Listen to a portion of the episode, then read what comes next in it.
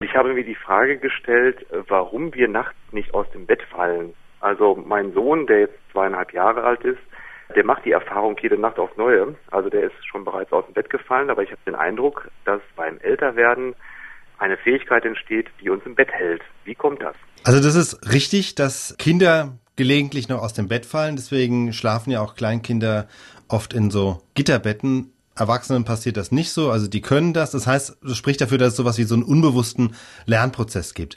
Jetzt müssen wir nochmal einen Schritt zurückgehen. Also tatsächlich ist es so, dass wir im eigentlichen Schlaf uns praktisch eigentlich nicht bewegen. Also da kann das nicht passieren, denn die Muskeln sind im Schlaf praktisch lahmgelegt. Deswegen können wir auch relativ gefahrlos träumen, weil wir eben nicht all die Bewegungen, die wir im Traum machen, dann auch wirklich in, in die Wirklichkeit umsetzen.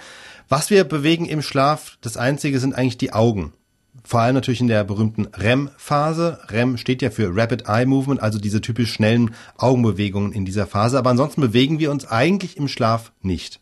Aber man liest doch immer wieder, dass sich der Mensch in der Nacht ziemlich oft bewegt und man weiß es ja auch selber, man wälzt sich von der einen Seite auf die andere. Genau, und wacht dann in einer anderen Position auf, in der, als in der man eingeschlafen ist.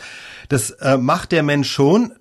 Aber streng genommen machen wir das nicht im Schlaf, sondern eher in so einer Art, ja, was man so als Halbschlaf bezeichnen würde.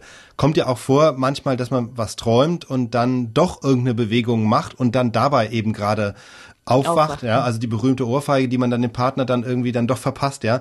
Aber auch da das sind eigentlich Situationen, in denen man nicht mehr richtig schläft, sondern schon eben so ein bisschen halb wach ist. Oder wir bewegen uns eben, weil, weil irgendwas unangenehm ist, weil es kalt ist, es irgendwo reinzieht unter der Decke oder irgendwo was drückt.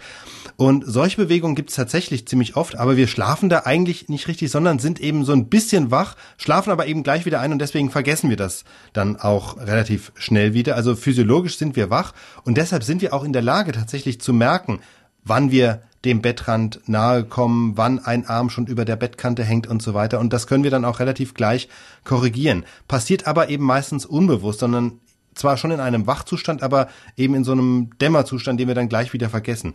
Das gleiche übrigens, wenn wir aus irgendeinem Grund gehandicapt sind. Also wenn wir einen Arm in Gips haben oder das Bein, dann macht der Erwachsene ja in der Regel im Schlaf auch nichts, was, was er nicht machen sollte oder was dann schmerzhaft wäre, einfach weil wir unbewusst die Grenzen unseres Bewegungsraums durchaus erfassen, merken und eben bei solchen, ja, ich sag mal, riskanten Bewegungen dann relativ schnell gegensteuern können. Und Kinder können das noch nicht so gut. Genau, das ist eine Lernsache. Also wir lernen ja nicht nur Dinge, die wir dann irgendwann reproduzieren können, Dinge, die uns bewusst sind, sondern wir lernen auch vieles unbewusst. Gerade eben alles, was mit Bewegung zu tun hat. Wir lernen laufen als Kinder, wir lernen Fahrradfahren, ohne umzufallen. Und genauso lernen wir dann noch irgendwann mit der Zeit, uns im Bett zu bewegen, ohne eben rauszufallen. Der Unterschied zum Fahrradfahren ist eben vielleicht, dass Fahrradfahren macht man am Anfang, das ist am Anfang noch ein bewusster Lernvorgang. Wir wissen, dass wir das letzt lernen.